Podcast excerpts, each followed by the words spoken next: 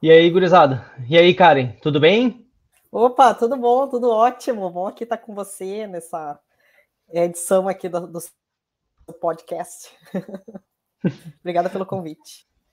Eu que agradeço pela participação, Karen. Então, acho que, apesar de saber que dispensa, dispensa apresentações, eu ia pedir para você se apresentar rapidamente. E vamos começar já falando de impostos depois. Olha e de soluções para impostos. O mais importante não é falar dos problemas ou dos produtos, mas das soluções. Ah, isso é verdade. Bom, eu sou nova na SAP, né? Não, brincadeira. Bom, é, eu acabei, em função da minha formação e, e, e de ter iniciado minha carreira na SAP, em SAP focado bem na parte de localização e principalmente com a solução do TDF, que é voltada para a solução fiscal SAP no Brasil, muita gente me conhece né, trabalhando com isso. E me procura em função dessa solução. Embora eu confesse que hoje eu queira falar de coisas novas, né, de soluções novas que vão surgindo, né, mas é, é, um desafio, sabe, Renan? Desde, desde 2015 falando da solução, eu já fico pensando, poxa, vamos falar de alguma coisa nova que está acontecendo, falar do clima, sei lá, do tempo, né, mas é, é, é por mais que a gente tenha uma solução que ela já está estabelecida no mercado, ela, ela ainda é, tem, existe muitas dúvidas das pessoas, a, a oportunidade de, de profissionais se inserirem nesse mercado. Acho que é, as pessoas demoram um pouco para perceber as oportunidades e geralmente elas percebem e reclamam quando aparece vaga, consultor, tarará, sênior, né? O pessoal fica meio chateado com essas, com essas chamadas. E, e, e, eu falo muito assim do, do meu exemplo, né?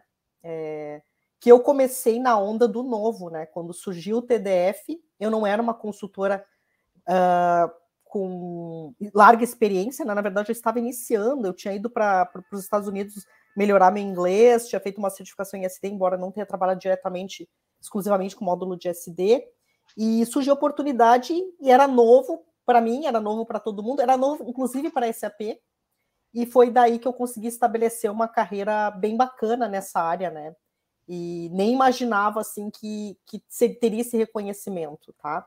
E eu uso esse exemplo para motivar, para inspirar as pessoas a começarem, né? Às vezes a gente fica esperando o momento certo, o momento oportuno para que as coisas andem, e não, não, existe esse momento. O momento é, é, a gente que faz, né? Então eu, eu falo bastante sobre isso. Uh, sou contadora de formação, contadora, também me, uh, me, especializei em. Na verdade, eu não sabia muito o que ia fazer na minha carreira, eu queria ganhar dinheiro, né? Queria ficar rica. então, tenho formação em contabilidade, administração de empresas, depois fiz espe especialização em gerenciamento de projeto, também na parte tributária. E, obviamente, que todos essas, essa, esses conhecimentos de negócios eles se conectam até hoje com a área de tecnologia, né? A gente está vendo que a área de tecnologia ela também está voltado para entendimento de negócios, né? E aí agora vem novidade de localização, que não, não para, né? Que acontece a todo momento. Tem as questões de confusão de nome de produtos que a SAP vai trazendo, né? Às vezes o pessoal confunde, eu vejo lá no mercado o pessoal quer dizer que conhece TDF, mas aí ele conhece a CR ou ele conhece DRC. Eu vi até um dia desse um rapaz, em escrever DRC, colocou DCR, acho que era, botou, trocou as letras. Então, tem que ter um cuidado, assim, por mais que a gente fale, cara, conheça coisas novas, encoraje as pessoas a entrar, a surfar nessa onda, a gente só tem que ter cuidado, porque eu não gosto que erre meu nome, imagino que você não goste que erre seu nome, né? Assim como a gente não pode errar o nome da empresa que a gente trabalha, é SAP, não é SAP, a gente também não pode errar o nome das soluções que a gente trabalha, né? Isso, de certa forma, não pega bem, né? Então, só fazendo uma leve brincadeira aqui, porque isso aí demonstra, de certa forma, o quanto a gente está atualizado. Não, é, acho que você falou já, já, já uh, tocou em vários pontos importantes. Eu sempre falo quando eu estou dando algum treinamento, quando eu tenho alguma apresentação, eu sempre falo, falou do SAP, que não é SAP, e eu sempre falo que app não é app, app é a irmã da neném, não é app. E não é S4 HANA, o nome do sistema é S4 HANA, e se for escrever tem uma barra entre o S e o 4. Então essas é coisas são, são, importantes de saber. E acho que tu mencionou um tópico que é importante, eu vejo o pessoal sempre de internet falando que que tem negócio de internet, o que é empreendedor falando, o melhor dia para começar um negócio era ontem, mas o segundo melhor é hoje. Então ontem não dá para a gente voltar, mas hoje dá. E acho que isso é importante a gente pensar, né? É, isso, é, isso é verdade, assim. E, e, e assim, outra coisa que a gente não pode negar, né, Renan? É, existe uma gama muito, muito grande de, de informações disponíveis para a gente consumir. E justamente por ela estar tá tão fácil e tão acessível que a gente não acessa. né? Tipo assim, a, às vezes o pessoal fala, ah, você não falou de tal ponto, ou ah, você, né? Não é problema perguntar. É o problema, às vezes, a gente não sabe, não sabia onde consultar. Eu acho que esse é o ponto, assim. Então, às vezes, é, é a gente ir pro. É que assim, eu sou um pouco old school, né? Eu gosto das coisas escritas. Eu gosto de texto longo. Eu adoro coisas técnicas, coisas chatas. Porque é isso que dá uma base boa para conhecimento. Hoje em dia a gente está numa onda um pouco diferente. Eu não consegui me adaptar muito bem, sabe, Renan? Tô tentando, né? Porque eu não quero parecer muito velha. Embora sexta-feira eu vou fazer 41 anos, né? Já tô, já tô sentindo um pezinho da idade aqui chegando. Mas as questões das pessoas quererem coisas muito rápidas, coisas de um minuto, né? Coisas de. Uh, se você não prender atenção, você perde a visualização. Se as pessoas olharem esse, essa nossa conversa agora e achar que a gente está sendo muito redundante, ela já vai para outro vídeo. Então, captar a atenção das pessoas e elas conseguirem também se conectar com a, com a comunicação que a gente está fornecendo para aprendizado é um grande desafio hoje que, que eu estou buscando é, me adaptar. Tá? Ter minha base seja um pouco diferente. Eu não sei você, o quanto você percebe essas questões e, e, e, e até no meu ponto, assim, até eu tenho uma crítica, né? Porque eu não eu não quero ser sensacionalista, né? Ou seja, a maioria das pessoas que eu conheço que tem um, um conhecimento muito grande, eles não são influenciadores com 100 mil seguidores, por exemplo. E eu não estou criticando quem eu seja, tá? Mas é, a minha base de avaliação dessas pessoas é um pouco diferente do que o mercado às vezes é, busca, digamos assim. Então, essa é, a minha, minha observação em relação à comunicação e engajamento em relação à busca de conhecimento.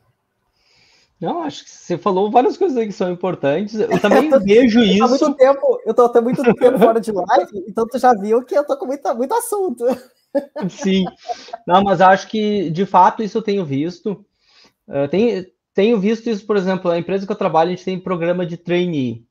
Uhum. E aí a gente pega gente que nunca viu SAP, que saiu agora da faculdade ou fez alguma pós-graduação e entrou de cabeça no mundo do SAP para fazer um programa de trainee e aprender do zero. E eu vejo uhum. essas coisas. Eu já tentei ensinar um trainee a parte de localização Brasil. Claro, os nossos trainees são da Alemanha. Então, a localização Brasil tem um desafio a mais, que tem várias coisas exóticas ali que não fazem parte da cultura deles, do mundo deles, como mais de um imposto. Mas Sim. eu vejo muito isso, assim, o pessoal quer aprender as coisas em um minuto ah, mas isso aqui, e aí tu está explicando um negócio, é uma coisa às vezes complicada, tem que olhar um código, alguma coisa, aí quando vê a pessoa já tá, já saiu do assunto, ela já está viajando.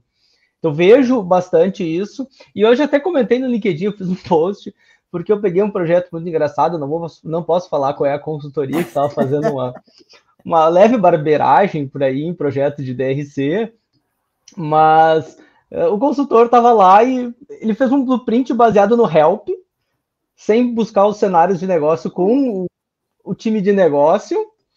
E aí eles já estavam para fazer o AT, sendo que eles não tinham nem feito integration test, não tinha nem teste técnico da TI. Eles estavam querendo liberar para o usuário testar. E aí eu, eu entrei como advisor no projeto e foi bem engraçado. Ai, ai, ai. As primeiras calls foram bem engraçadas, porque aí não tinha nem cenário, não tinha catálogo de teste, não sei assim o que, que ia ser feito o AT, quem ia aprovar o quê, porque era uma coisa muito sem pé nem cabeça mas é justamente também nesse sentido, assim, o pessoal achou, não, isso aqui é, é, é tudo pronto agora nesse Forhana, eu só entro aqui no Help, faço a configuração e tá entregue o produto, não precisa fazer mais nada. Que beleza, hein? Eu, nem eu sabia disso. pois é, o pessoal acha, sei lá, que tu, tá tudo pronto agora, não, tá aqui no Help, ó, diz, ó, esses três, quatro views aqui, eu tá, pessoal, vamos, vamos calmar aí, né? É, então, é que, assim, eu acho que é uma, é uma, confusão entre o nome, né?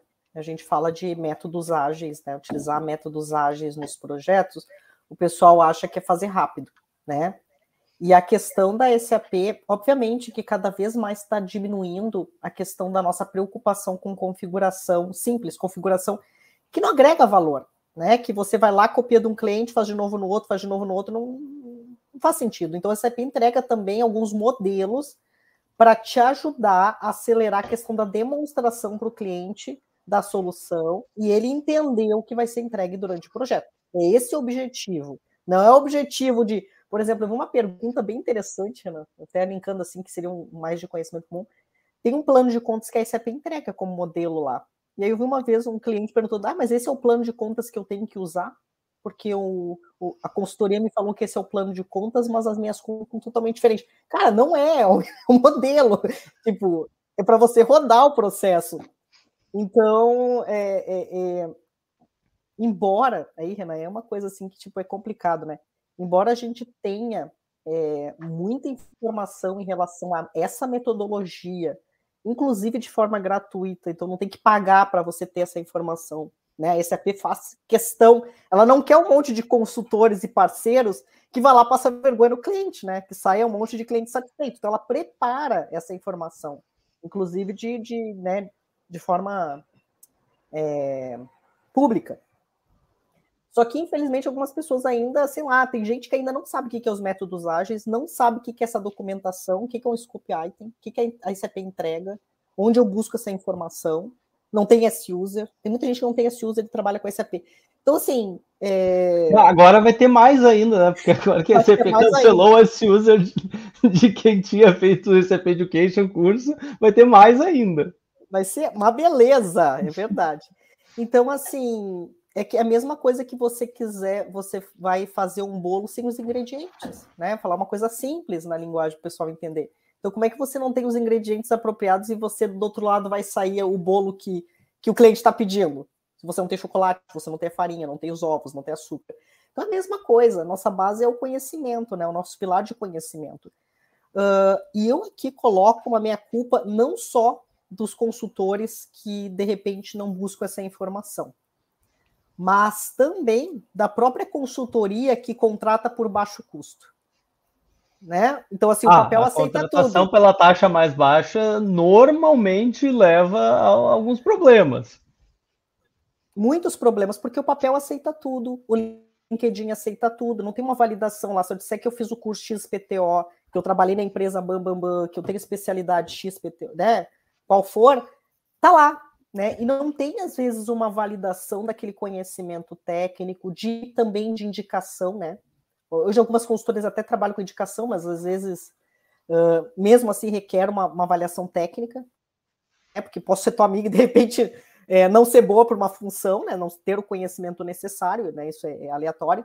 Então, acaba se fazendo o projeto com consultores inexperientes ou que não têm conhecimento, ou que tem conhecimento ECC, né? Que aí vai vir para um projeto de S4HANA e não tem contextualização nenhuma das, das informações. E o pior, ah, os dois são iguais. Cara, se fosse igual, por que, que teria dois produtos com nomes diferentes? É a mesma coisa que eu ouço aqui, me dói, é o pessoal dizer que TDF e DRC é igual. É o mesmo produto, é a mesma coisa. Aí o consultor para, né, pô, não vou perder a oportunidade de mercado, coloca lá TDF barra ACR, porque né, acho que ele está meio confuso ainda com a questão da, da mudança de nome. Então a gente tem que cuidar, né? Isso não é ser competitivo, isso não é ser um bom profissional. Né? Então a gente tem que, tem que cuidar com essas, com essas questões. É, tem, é, tem uns pontos que eu já tenho umas coisas assim guardadas na manga as conversas. Ah, TDF e ACR são igual, legal. Pega o teu produto TDF, instala dentro do S4HANA e me mostra como é que ele funciona. Faz ele funcionar lá, igualzinho, sem mudar nada, quero ver. Então, é, tem coisas que não se sustentam, né? É, uma coisa é o PPT e outra é a realidade, né?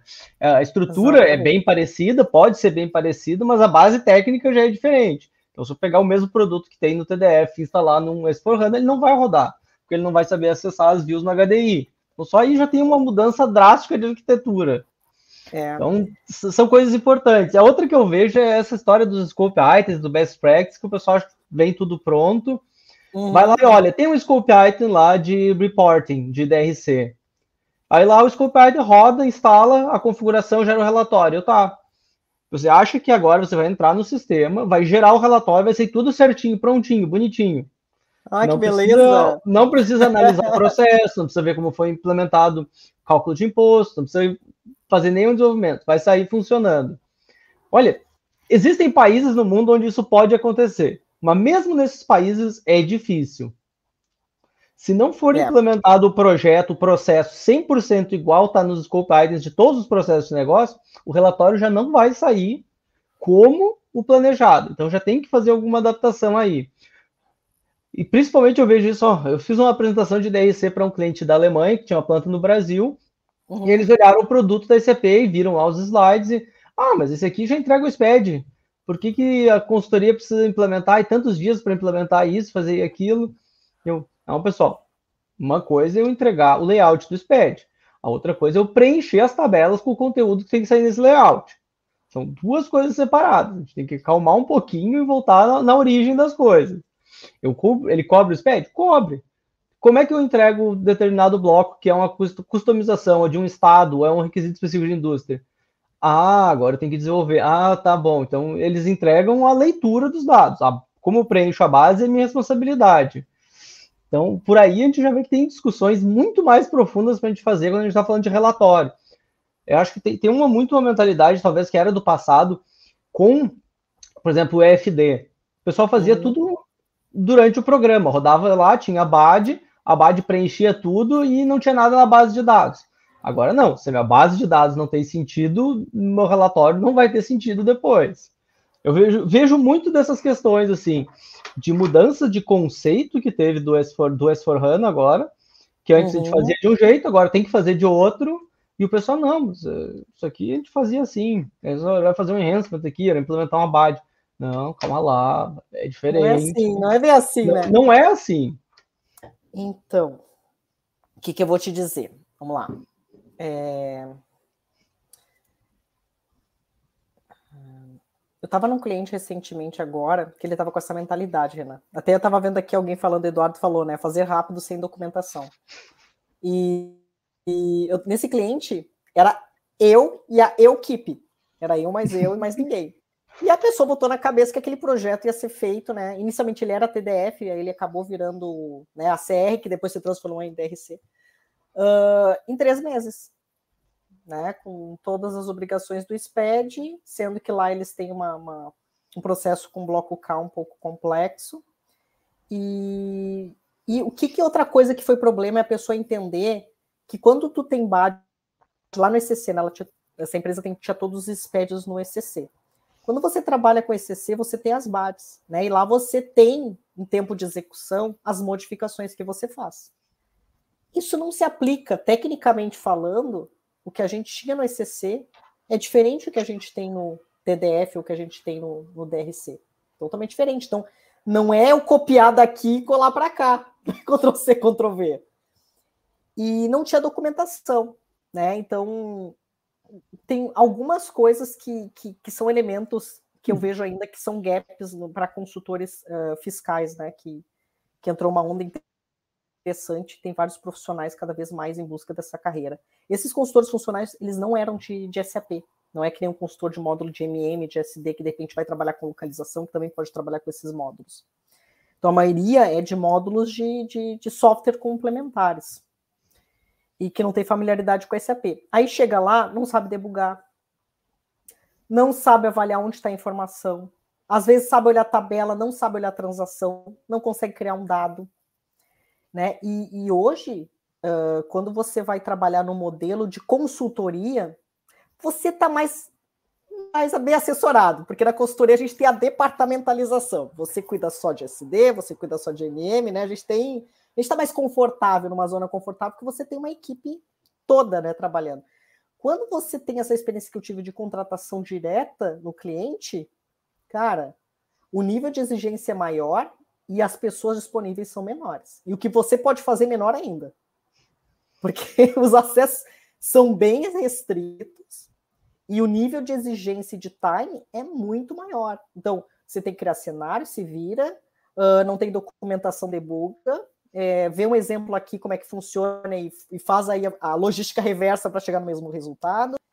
E, e assim, esse conhecimento que é importante, sabe, que a gente tem que explorar.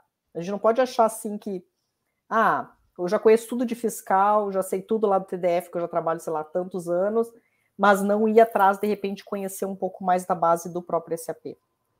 Eu, por exemplo, tinha uma eu, eu aprendi muito nesse projeto apanhando, porque eu não conhecia muito a estrutura de projetos. De, de PS eu conhecia, porque eu já tinha trabalhado com projeto, mas com CO não. Até mais simples com CO, na verdade. Mas, tipo assim, tive que ir lá testando e, e, e, e entendendo, né? Tendo uma dedicação para isso. Então, eu vejo assim um pouco de falta de vontade é, dos profissionais de aprenderem, de correrem atrás. Porque a gente está muito mal acostumado de ter informação pronta, né? E dos clientes, o que eu vejo do lado dos clientes é a resistência para a mudança e o entendimento da proposta da SAP. Porque qual é a reclamação que eu ouvi o tempo todo? Ah, mas estou saindo desse sendo para o S4HANA e eu não, não tenho as mesmas coisas que eu tinha lá. Eu podia lá no, no ECC geral, SPED, só com bloco G, só com bloco tarará. E aqui eu não consigo, aqui eu tenho que tirar todos os blocos. Para mim, não gerar todos os blocos, eu tenho um trabalho muito maior ali, eu só, sabe, tinha um, tem um nível de exigência maior. Mas, tá, mas em termos de você desenvolver, de você extrair relatórios, ficou mais simples. Então, vamos olhar o que a gente deve. Não vamos focar no que a gente perdeu, vamos olhar o que a gente está ganhando, o que a gente tem potencial de trabalhar mais. Então, olha, deu trabalho, sabe, Renan? Porque a, a gente tem, tem resistência dos dois lados, né? Sim, eu, eu, vejo muito isso, porque agora tem uma onda grande de clientes aqui migrando para S4HANA, e a gente está fazendo as discussões assim do que, que seria a arquitetura futura, e vejo essas mesmas coisas. Eu tenho muito cliente que está com a nota fiscal GRC e está olhando o S4HANA e. Não, mas vamos levar o GRC, a gente não precisa instalar o, o DRC, não preciso de Cloud NFE. Eu, tá, mas qual é a vantagem para vocês? Vocês vão manter um PI local, vão manter um outro sistema NetWeaver separado, só para ter o GRC. Não é mais fácil simplesmente usar esse outro aqui? Empresas, às vezes, que não tem nem Camel Automation, ou seja, eles não têm nem a automação de entradas, que seria a parte que muda mais, e não querem uhum. migrar para uma solução mais nova. E a mesma coisa eu vejo também para quem tem, às vezes, uma solução de relatório. Eles olham assim, ah, já tenho aqui, por exemplo, meu relatório que é externo. Ah, vou continuar com o meu relatório externo. Não precisa, não precisa mudar a versão? Então eu continuo com o externo. Tá, mas vocês não vão redesenhar nenhum processo. Estão me dizendo que a localização vai funcionar tudo igual. Vocês estão migrando para esse não dá. Ah, a gente vai mudar aqui ali. Tá, mas então vocês vão ter que mudar o relatório de vocês, mesmo seja externo. Não vai sair igual. Mas é uma coisa assim, uma, um apego ao que já está funcionando. Eu não sei se é um medo, porque o Brasil é um ambiente de negócios meio hostil, que as é, coisas mudam drasticamente a la louca, ou se é realmente não, acho que o que eu tenho é muito bom e não pode nada pode ser melhor do que aquilo. Então essas são discussões que eu tenho tido com todos os clientes. Resistência assim, drástica a mudar coisas que podem ser totalmente simplificadas, como usar DRC para comunicação uh, com a nuvem para fazer a emissão de notas, ou mesmo automação de entradas, ou substituir uma ferramenta, às vezes, tô falando, tem cliente que tem a solução fiscal de empresas que eu nunca tinha ouvido falar, que eles desenharam uma interface própria no ECC, então coisas assim, soluções muito esdrúxulas que não faz tanto sentido mais se eu vou migrar para o S4HANA. Eu posso simplificar isso e usar uma coisa de mercado. Não preciso redesenhar. A maioria dessas empresas não são empresas que têm uma cultura de TI, de software, de desenvolvimento das coisas em casa. Então, para eles, essas coisas acabam virando, no futuro, vão ser uns penduricalhos ali que a TI global vai olhar e, hum, tem aquilo lá, o que a gente faz? E vai levando. É, tinha que mudar isso. É, mas não, depois. Acho é, que sim, se não migra, se não muda na hora que está migrando para o S4HANA, depois que migra para o S4HANA, tem o período de adaptação, então o primeiro projeto para melhoria vai ser daqui a dois anos depois do Go Live, no mínimo. É. é tem algumas, algumas coisas que quando você migra do, do ECC para o S4HANA não, não faz mais sentido, né? Tipo assim, tem algumas questões uh, típicas de clientes não quererem, por exemplo, largar a mão é do livro de entrada, livro de saída, livro de apuração, que nem se usa mais. E aí eles têm um apego tão grande por isso que é a forma de conferência das integrações. Então, cara, não faz mais sentido isso quando a gente está falando do DRC, por exemplo, né? Ou até mesmo do TDF. Tem outras formas de você verificar isso que seria mais tecnicamente, né? É, eu gostei do comentário aqui que o Diogo fez. Eu estou lendo todos os comentários, tá, gente? Aqui. Que ele comentou que o, o papel hoje do, do consultor ele é, é, é, o próprio nome já diz, né? Consultivo, né? É de orientação, é de, de, de, de direcionar o caminho do produto.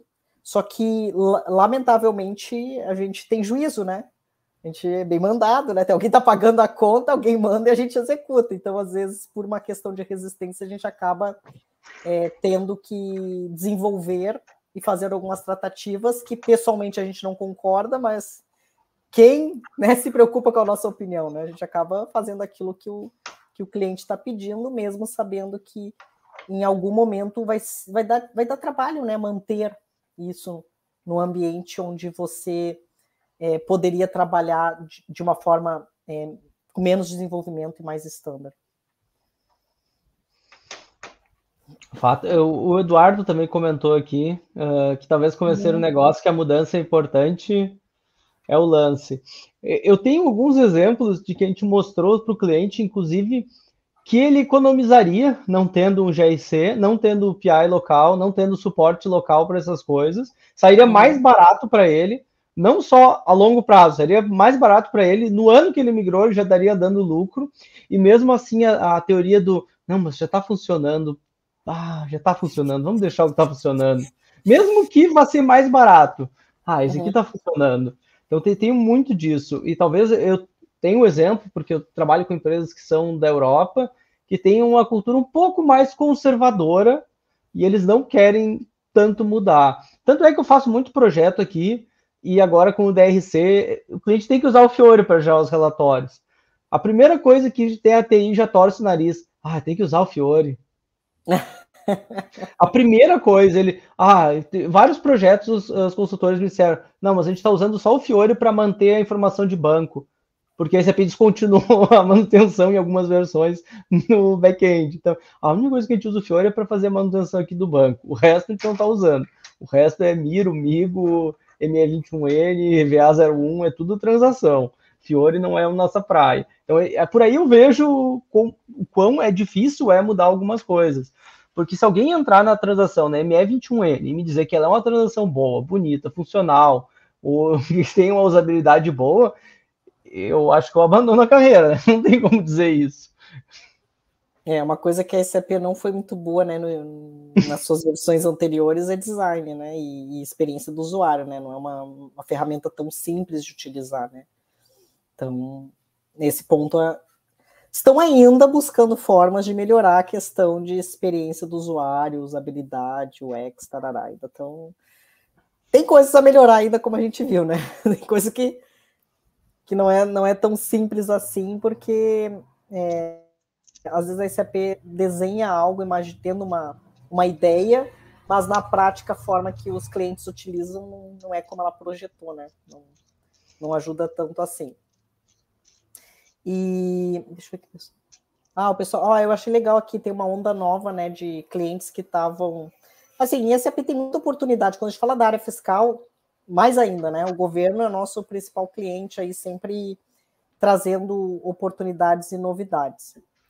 E o Eduardo aqui comentou né, que vai ter uma nova onda para as empresas que estão ainda em versões anteriores do S4HANA, com a versão 1709, 1809, que vão ter que migrar para versões mais atualizadas em função do fim da manutenção.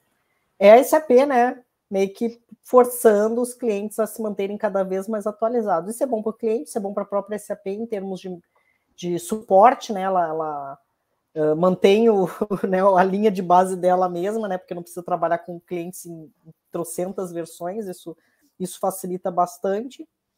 Mas e aí, o cliente sabe é, qual a diferença, o que, que avançou, como ele acompanha essas evoluções do produto, ele acha que só muda o número, né?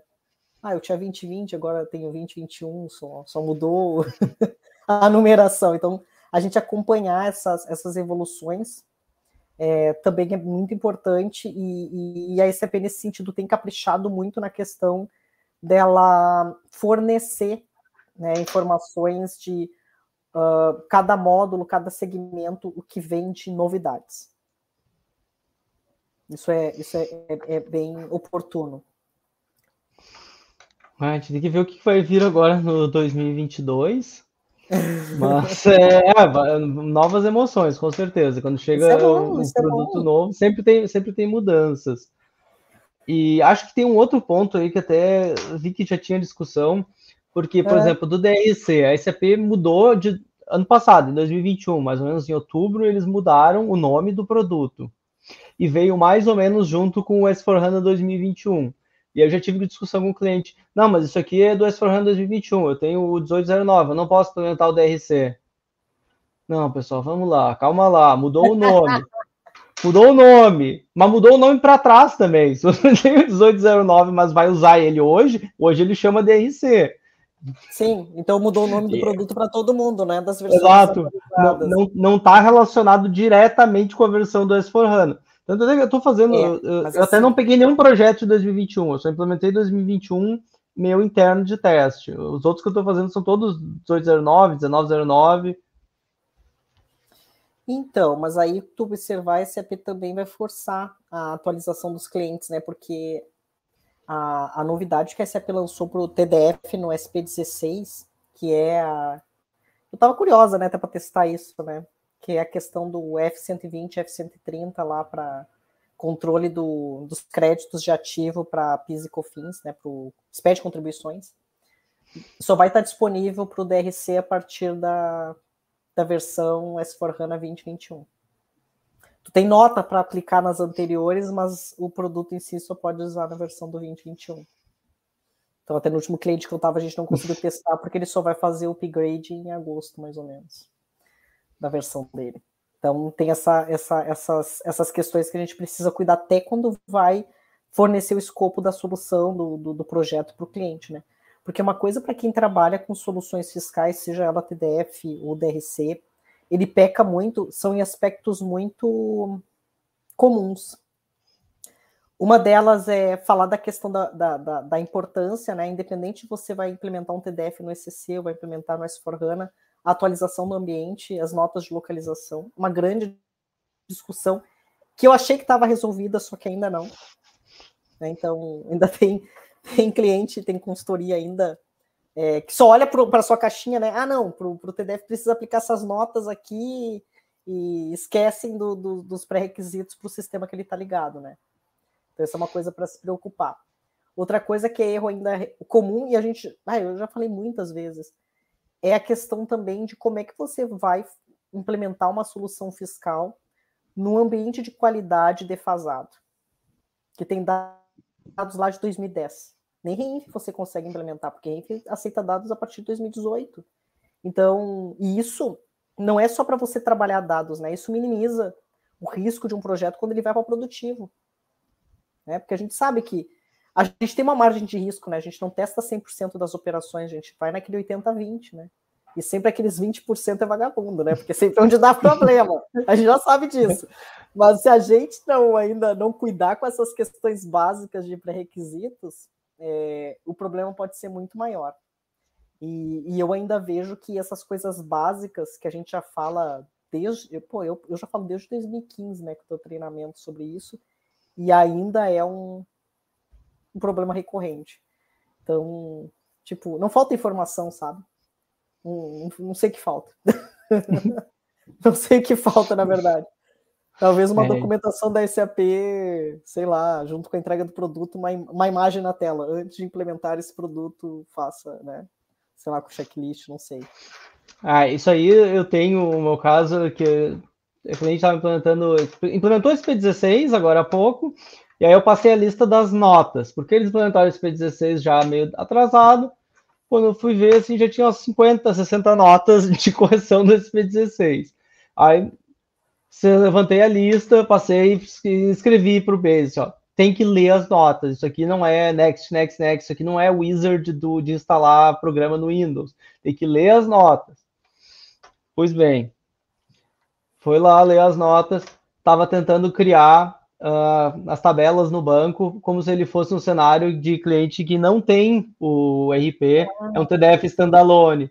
Aí ele foi lá, tentou criar com o script no banco e falou que tá dando um erro, que a tabela tá dando duplicado. Eu dei a nota. O que, que a nota diz? TDF standalone, sem RP. Vocês têm RP? Ah, sim, a gente tem esse programa. Eu, tá, por que tá fazendo isso? Tem que ler. Eu, eu, próxima vez. Sabe o que é o landscape que ele utiliza? Pois é, a próxima vez eu acho que vocês não, não adianta, tem que ler e interpretar. Não é só ler. Se só ler e para passar reto, não vai adiantar muito. É. Eu tenho sempre essas dificuldades. E aí, claro, tem sempre umas brigas. Porque eu pego, às vezes, o projeto que eu tenho o cliente, uma consultoria está fazendo o Basis e uma outra consultoria está fazendo a BAP. E aí tem que implementar uma nota, aí tem um passo manual. Ah, isso aqui é para BAP. Aí o cara deu ok, o Basis tenta implementar, dá erro, fica aquela briga assim. Ah, não, isso aqui o ABAP não fez. Não, isso aqui o Basis está fazendo errado. Tenho muito disso. E com o TDF é uma complicação a mais, porque ainda tem as calculation view e agora com o DRC ainda tem o objeto que é de Fiore. Então tem, é. tem tudo uh, ah, para sair de errado se não tiver um, uma integração entre os times, não tiver uma análise. Então, às vezes, como funcional, tem que ir lá e olhar assim, não, pessoal, vamos acalmar aqui. Isso aqui, ó, tem que primeiro implementar essa parte, tem que ter o dedic, tem que ter os objetos no, tem que ter os, os objetos no banco, as tabelas, as estruturas. Depois vocês implementam essa, depois vocês podem implementar calculation view, depois vocês implementar isso aqui. Vamos acalmar. Porque também uh, tem que ter uma, às vezes precisa de um pouco de orquestração. Só os times técnicos olham um pedacinho e aquilo ali é o que importa para ele. Exatamente, cada um olhando o seu pedacinho, só que o sistema é integrado, é uma coisa só. Vamos começar a falar de causas de projeto, né? É, cara, geralmente eu sou chamada só para. Eu aprendi, né? É, tipo. Só, só, tem, tem momento da tua vida que tu é chamado só para as buchas, né? Tu, Parece as coisas ruins te chamam, né? Ah, tem um problema muito cabeludo. Vai lá e chama lá aquele lá que tá, tá disponível lá, cara, lá, vai lá. E aí eu entrei numa reunião e, na verdade, era consultiva, né? Olha, cara, a gente tem aqui um cliente, esse cliente tá, tá dando esse erro aqui. Eu disse, não, peraí. Aí, consulta, não, não tem integração da tabela. Então, a tabela era um ECC com, com TDF ainda. Eu disse assim, cara, tem que sincronizar essa tabela aqui, né? Porque se não sincronizar, você não vai conseguir implementar. E aí tem ali a nota mãe, ela diz, implementa, né, se você tem ECC, né, TDF com ECC, tem que implementar no RP a nota XYZ. E aí tinha a questão de, de sincronizar no SLT essas tabelas. Cara, chegou na reunião assim, o Base só falou, isso não é comigo, isso é funcional sabe, nem, tipo, a gente, o funcionário não sabia fazer, eu disse, não, mas pode passar para o Base, ele vai saber fazer, né, o, a, a, a, sincronização da tabela, enfim. E o posicionamento do cara foi tão forte, tão assim, não, isso não é comigo. Cara, que me dá vontade de resposta, então tira, manda tirar do componente de bases, né, porque o componente é de bases. Mas não é, a questão não é de quem é o problema, o problema é de todo mundo do projeto, sabe, Renan? E e eu vou te dizer, é muito difícil ser dono de consultoria, ser dono de empresa, tá? vou falar do meu lado aqui. Porque é, recentemente, né, não faz muito tempo, a Sinspire não virou uma empresa. Ela sempre foi uma empresa de, de treinamento e ela virou uma empresa de consultoria, né? E, e obviamente que quando a gente está no nosso negócio, a gente dá, dá muito. Sempre, né? Tanto eu quanto o Eduardo, a gente sempre deu o máximo nos clientes, nos projetos que a gente trabalha. E como é difícil conseguir pessoas com o mesmo espírito de equipe e que entenda isso, sabe? Porque a maioria dos profissionais, eles trabalham por hora, né? Ou às vezes trabalham com hora fechada, enfim. E eles não estão muito preocupados em performar, em sim faturar. Né? Então muita gente quer uh, um emprego, mas não quer ter trabalho. Eu digo muito isso. Então, é uma dificuldade, um desafio muito grande a gente conseguir abrir o leque né, de outros profissionais trabalharem com a gente em função desse, dessa falta de comprometimento. E muito do comprometimento a gente observa nesses pequenos comportamentos de equipe, sabe? De tipo de se ajudar, de resolver o problema, de, de não é o meu ou o teu problema, é o nosso. O projeto é de todo mundo, né? Então esse é um comportamento assim que, que as pessoas ainda precisam rever, né? Rever os seus conceitos, pensar assim, e se fosse a minha empresa, né? Se a minha empresa ter sucesso, ela vai querer me manter no trabalho, né? Se eu fizer a diferença, se eu não for mais um na multidão, uh, eles vão me chamar para outros projetos. Aquele cliente vai lembrar de mim. Né? Então, fazer né, o mais do mesmo, acho que não, em qualquer função, né? Não estou falando aqui só na parte de SAP, em qualquer coisa que tu vai fazer, é um diferencial. E e acho que é uma coisa assim que em algumas equipes eu vejo bem isso, em outras a gente vê bem forte nessa questão de, de, de, de cada um olhar para o seu. Então, é só uma dica aí, gente. Não seja um cuzão. Ai, não sei se pode falar no feio aqui, né? Depois o YouTube não vai, não vai derrubar a live. Ai, ai, ai. Mas não seja não vai. pessoa. Não vai, o canal não é desmonetizado, então o canal não é monetizado, então não vai desmonetizar, então tá tudo tranquilo. Eu sou de Sapucaia, que é uma cidade que está acostumada com esse tipo de palavreado, então estamos tranquilo. Mas uh, acho que isso, isso que tu falou é uma coisa assim muito importante e eu tenho visto também que nos últimos meses eu tive que contratar alguns consultores para trabalhar no, no, meu time, estava procurando para trabalhar, meu gerente está sempre pedindo a recomendação de consultor, eu participei de várias entrevistas e é difícil às vezes de achar alguém que tenha essa, esse mesmo alinhamento, assim, que tenha vontade mesmo de fazer as coisas. Toda vez que a gente entrevista alguém que a gente olha assim, nossa, cara tem muita vontade, dá, dá para ver assim que a pessoa tem vontade de fazer as coisas, a gente ah, ele não sabe 100% não, mas ah, vamos contratar esse daqui porque esse cara tem a vontade. E muitas vezes, se não é um projeto muito específico de uma duração de um mês, se é para trabalhar a longo prazo, a vontade vai sobressair em relação a outras coisas. O cara vai aprender, ele vai ir atrás, ele vai, vai se esforçar. Então, eu acho que isso daí é um, é um diferencial total, total hoje em dia. Porque eu tenho é. visto muita gente assim nesse. Não sei se é um reflexo aí do, do ambiente que a gente está, da pandemia, das coisas, mas tenho visto muita gente que está aí meio que para ocupar a cadeira. Ah, estou aqui, estou é. ocupando uma cadeira, e é meu, qual é o teu trabalho? Ah, é ocupar essa cadeira, me contrataram para sentar ali. assim. E tem uma, né, tem uma plaquinha do cargo, né? Que é muito chique também. É, ah, deixa eu ver aqui, ó. O Felipe falou uma coisa, é, realmente uh, pessoas com skill e comprometimento é complicadinho, sem falar o inglês fluente. Cara, esse é um ponto, eu não vou falar muito porque, tipo, esse é um ponto que eu sempre pego, né, Renan? Renan sabe. É, teve um colega, ele até que tá na live, e ele me fez uma pergunta assim: Ah, Karen, eu preciso de inglês. O que, que eu faço? Eu faço imersão? Eu faço aula em grupo? Eu faço aula particular? Cara, tu faz o que der para fazer. Sabe? Aquela coisa da gente pensar o que é o mais perfeito, o que, que seria o melhor. Cara, o melhor é o que tu pode. Independente do que tu for fazer, o melhor é que tu pode fazer agora. Não é amanhã, não é daqui um mês, sabe? É, é, eu não sei se as pessoas se deram conta, né? Porque a pandemia, de certa forma, ela foi um tapa na cara de todo mundo, né? Tipo assim, a gente fica planejando amanhã, a gente fica planejando se, né? Fica planejando, é, faz planos que posterga a todo momento.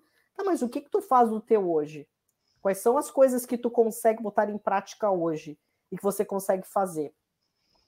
É, a mesma coisa é a questão de mudar de área. Poxa, eu estou numa área aqui, eu estou num, num, módulo que daqui a pouco ele está morrendo, né? Um módulo que está perdendo. É, se eu balançar uma árvore, sai 300 consultores que sabem daquele módulo. Como é que eu mudo? E aí o pessoal fica falando, ah, mas é muito tarde para me mudar cara, é tarde porque tu vai morrer amanhã, né? Então, por que, que é tarde? Por que, que as pessoas ficam com medo, né, de sair da sua zona de conforto? Eu tenho, e eu falo isso só porque eu tenho, eu fui, eu fui consultora Master SAF, que é um, que agora é Thomson Reuters, né? É, e tem e é parceira da SAP na, na, na solução do TDF. Não, acho que não tem solução ainda para o DRC, acho que nenhuma consultoria na verdade tem, né? Um homologado. E e eu tenho colegas que eles ficaram ali no Master SAF, sabe, insistindo. Eu falando, cara, muda, meu, isso aí vai acabar, né? As oportunidades, né, que a gente tinha de ascensão no passado, elas vão estão mudando, elas estão buscando outros tipos de consultores, consultores de TDF, vai lá, conhece a SAP. Cara, a pessoa só se dá conta quando a empresa faz o quê? Demite. Mandou embora. E aí? Como é que, como é que busca né, essa questão de, de se você se recolocar no mercado. Cara, quando você está demitido, você foi demitido, você não buscou conhecimento novo, você não conhece a ferramenta nova. Não é que você, não é que vai ser impossível você se recolocar, mas você se botou no pior cenário para você conseguir mudar. Isso aí é uma coisa muito importante. E tem uma outra coisa que vai totalmente alinhada com isso, que você ainda não falou, mas era, acho que era o próximo tópico, que era fazer networking, entrar em contato com as pessoas, conhecer as pessoas, fazer parte de comunidades, fazer parte das discussões do assunto. Isso tem que fazer quando você está querendo mudar de trabalho, quando você está num trabalho bom, quando você quer aprender alguma coisa nova. Não é quando apertou que agora eu vou procurar alguém. Ah, fui demitido. Ah, agora tem que fazer network. Não. Eu, isso eu sei porque eu tenho vários colegas que me diziam, eu estava lá no LinkedIn, fiz um post, alguma coisa. Ah, mas tá no LinkedIn, tá procurando emprego. Não, Justamente por isso que eu estou aqui. eu estou aqui para ver como é que é o mercado, para saber como são as Sim. coisas, participar das discussões e ver o que está acontecendo, o que está rolando aí. E isso é muito importante. Não é na hora que fui demitido, ok, agora fui demitido, agora tem que procurar as pessoas. Não, está meio tarde já, passou a hora. É. Master SAF não morreu, não, tá, gente? Master SAF está bem vivo, só que várias empresas grandes que eles atendiam acabando migrando para a solução da SAP. Bom, é, voltando para a solução da SAP, né? Porque eu acho até bacana fazer esse papo, porque acaba conectando várias pessoas com, com esse tema. Um, assim, falando de resistência, né? Às vezes alguma, algumas empresas, né, têm resistência de começar a criar um produto, uma solução para produtos novos da SAP. Isso aconteceu com o TDF, né? Todos, ah, TDF não vai ser melhor que o MasterSAF, não vai ser melhor que produto XPTO, né? Uh, e a questão não é ser melhor. A questão é de oferecer infraestrutura e tecnologia. Então, é, eu, eu, vejo que sim, que eu, dei, eu, eu falo da MasterSAF, que é o que eu tenho mais próximo, né? Não estou falando só desse produto em si, né? Em geral, isso é um comportamento. Mas o que eu vejo, assim, quando eu dei treinamento para empresas de consultoria, né, que tinham um software fiscal, eles me dizem assim, ó, tá, mas não tem nem apuração. Que droga de solução é essa? Eu disse assim, cara, tu não entendeu o, o, o, assim, a SAP não tem, não tem interesse né, de, de, de ser uma empresa especializada em, em software fiscal e, e, e, oferecer isso. Ela quer oferecer a plataforma, ela quer oferecer a tecnologia, né, o, o software complementar que cuida dessas questões que eles já têm mais expertise e, e mais conhecimento. Né? E também essa é uma bandeira que nós, consultores, precisamos entender para entender a realidade do mercado, esse comportamento que o mercado está tendo. Acho, não, acho que é importante, e aí tem uma outra discussão que eu sempre trago para os clientes, porque eu, normalmente eu faço rollout, a maior parte dos meus projetos são rollouts empresas uhum. que são de fora e vão vir para o Brasil, ou que já tem uma planta aqui e vão ter que trocar o sistema local por um sistema SAP e integrar com a parte fiscal. Aí o cliente sempre me pergunta assim, ah, não, o que, que é a melhor solução que tem no mercado? Uhum. Aí eu volto para eles, o que, que vocês fazem? Quais são os relatórios que vocês entregam? Quais são os tratamentos tributários diferenciados que vocês têm? Qual é a estrutura de TI? Não, não tem uma solução. Eu não posso dizer, ah, o melhor do mercado é o DRC, o melhor é o TDF, o melhor é o MasterSAP ou melhor é o outro. É. O melhor é o que atende os teus requisitos de negócio e cabe no teu orçamento e que pode ser mantido pela tua TI depois. Então, Perfeito. sempre tem que fazer essa análise. Por exemplo, o pessoal diz, ah, agora que o DRC morreu o TDF. Mas aí eu, tá, mas a minha empresa, eu tenho, vou ter três S4HANA diferentes. Eu vou ter três soluções fiscal diferentes, ou eu posso consolidar tudo num TDF só, vindo de três S4HANA diferentes. Isso eu não consigo fazer no DRC mas eu consigo com o TDF. E aí? Eu quero ter três sistemas fiscal ou um só? É uma discussão. Ah, minha empresa é super burocrática, eu não posso mexer nada no S4HANA, eu tenho um milhão de, de guidelines de desenvolvimento. Eu quero implementar o, o DRC dentro do S4HANA, onde eu vou ter tudo isso, e eu vou ter que implementar um monte de nota e fazer um monte de ajustes só do Brasil. O TDF não vai me atender, ou um sistema externo talvez não vai me atender melhor. Ah, eu tenho, tenho um cliente que tem freeze global de quatro meses no ano. Aí eu pergunto, vocês vão querer ter mesmo um DRC? Tem certeza? Quatro meses sem implementar é... uma nota. Vocês acham que o Brasil vai deixar isso? Vai, funcionar desse jeito? Então, isso é um ponto. Eu, eu, gostei muito de uma das palestras que você fez, Renan, que você botou até um mapa, eu achei fantástico, né? Que na verdade a, a, o, o que o cliente quer é chegar no ponto B, né? E N soluções chegam no ponto B. Agora a gente entender qual é a melhor, qual é a melhor rota para chegar naquele ponto B para aquele cliente, né? Então, para isso a gente precisa entender, né? Obviamente, assim, eu, eu tenho um, um, limitador, né? E até um bem político nesse ponto. Quando me pergunto de soluções SAP, TDF, TRC, eu me posiciono, né? Em prós, contra. Agora, quando o cliente vai numa pergunta qual a melhor software complementar, eu me abstenho. Eu disse assim: olha, a melhor estratégia, eu posso te orientar, assim, a melhor estratégia é chama esses parceiros né, que você tem interesse, que você conhece no mercado. Você pode buscar uma lista com a SAP dos, dos produtos homologados chama para uma demonstração e vê se atende os pontos que são específicos do teu negócio e que são primordiais. Mas eu não indico. Sabe que é uma coisa muito é assim, é uma coisa muito sensível, sabe? Que, que, que assim, imagina tu vai lá, indica uma empresa que você teve uma uma experiência e daqui a pouco para aquele negócio ela não atende bem ou ela mudou, né, o nível de qualidade dela, a gente não sabe, né? Então é uma coisa bem, é bem assim, ter, ter cuidado de, de, de, fazer essas, essas, essas recomendações. É, a recomendação direta realmente eu também nunca faço, mas eu, eu tento conceituar para o cliente algumas coisas que talvez sejam interessantes para ele.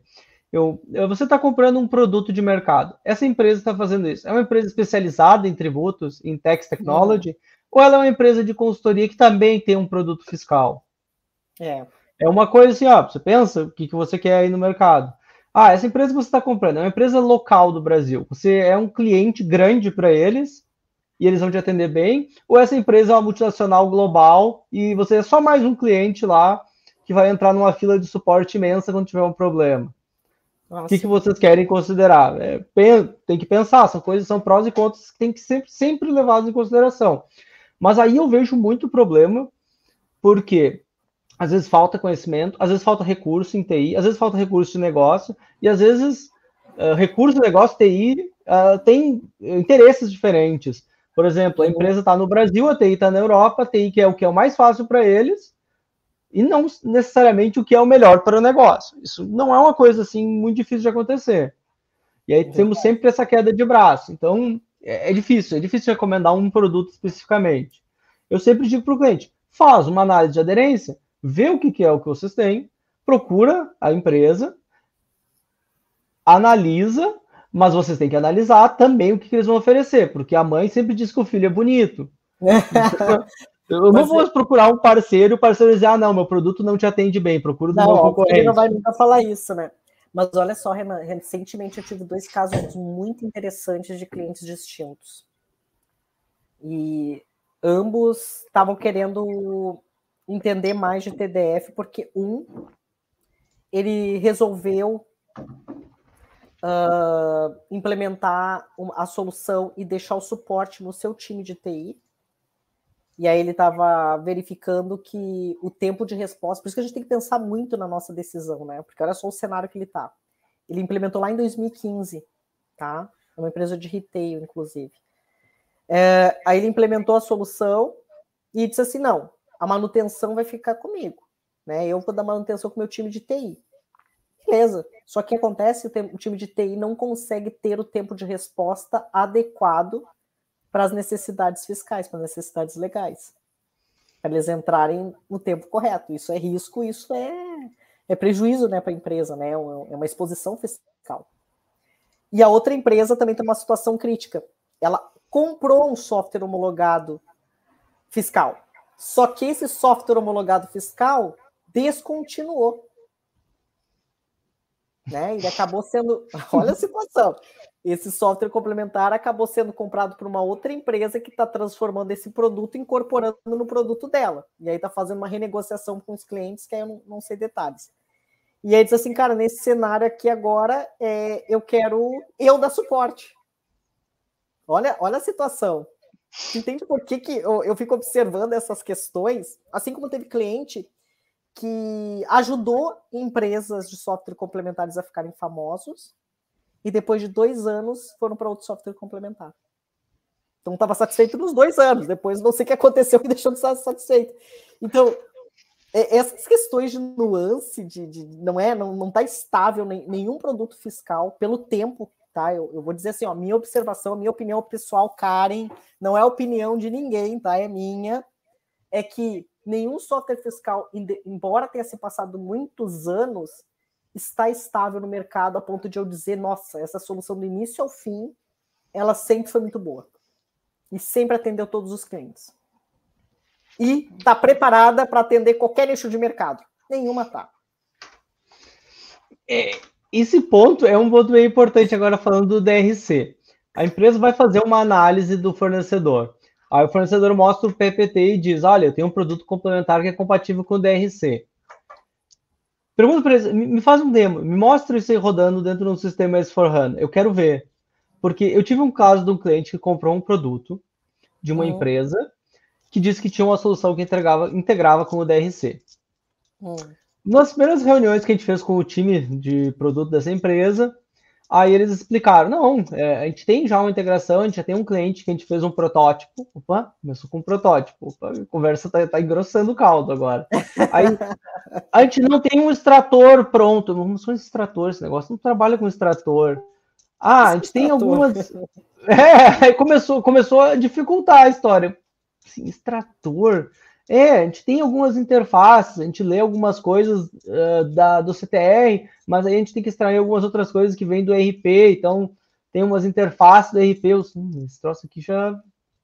Tá estranho. É, é, uma história muito estranha, porque agora tá parecendo que eles estão fazendo um TDF pegando uns pedaços do RP para juntar no CTR. Não era DRC isso aí. E aí, no fim, a empresa desistiu, ela trocou, ela quebrou o contrato, cancelou o contrato com esse parceiro e escolheu um outro produto fiscal. Mas já no meio do projeto, projeto rolando. É, é, essas, essas, decisões, assim, que a gente toma, né, de, de, de software fiscal, ele, ele custa muito caro para o cliente, né? Porque uma coisa que eu critico no modelo de licenciamento dos softwares fiscais, olha só, tô bem crítica, né? Eu sou bem crítica, tá? Pra quem não sabe, eu sou bem crítica, tá, gente? Desculpa. É assim, ó. Uh, pensando em TDF, tá? Eu vou falar mais assim de, de TDF nesse ponto. O TDF é uma plataforma aberta, né? Então, por ser uma plataforma aberta, eu, cliente, deveria ter uh, a possibilidade de comprar licenciamento por produto, por, por, por obrigação, desculpa.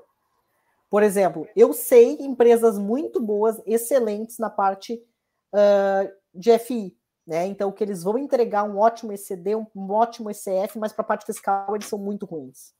Não atendem bem. Né? Então, eu poderia. Estou dando um exemplo hipotético, tá, gente? Mas. E aí eu poderia, daqui a pouco, selecionar outras obrigações, como SPED fiscal, contribuições de uma segunda empresa, ou ter uma terceira empresa.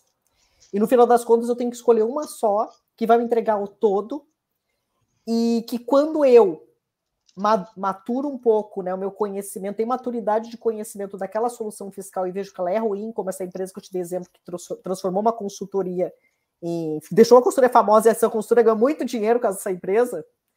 É, depois de dois anos, eu tenho que migrar para outra solução, é comprar uma licença nova, é custo de reimplementação de software é, é, tipo jogar fora e reconstruir, porque aí as paradigmas, a forma que a empresa faz, enfim, é outra, né? Ela não, não reaproveita o, o que a outra empresa fazia. E, e, e, custa dinheiro, custa dinheiro, custa tempo, custa conhecimento, né? A questão de reaprendizado, de maturação. Então eu acho que é, esse ponto assim poderia ser um pouco diferente, sabe? Meio assim que particionado. Ah, eu, eu te entendo e eu já, na verdade, eu conheço esse, essa metodologia ou esse modelo de implementar por módulos ou vender só os módulos. Só que quem faz isso? É quem faz um produto que é tailor-made, faz um produto feito para o cliente.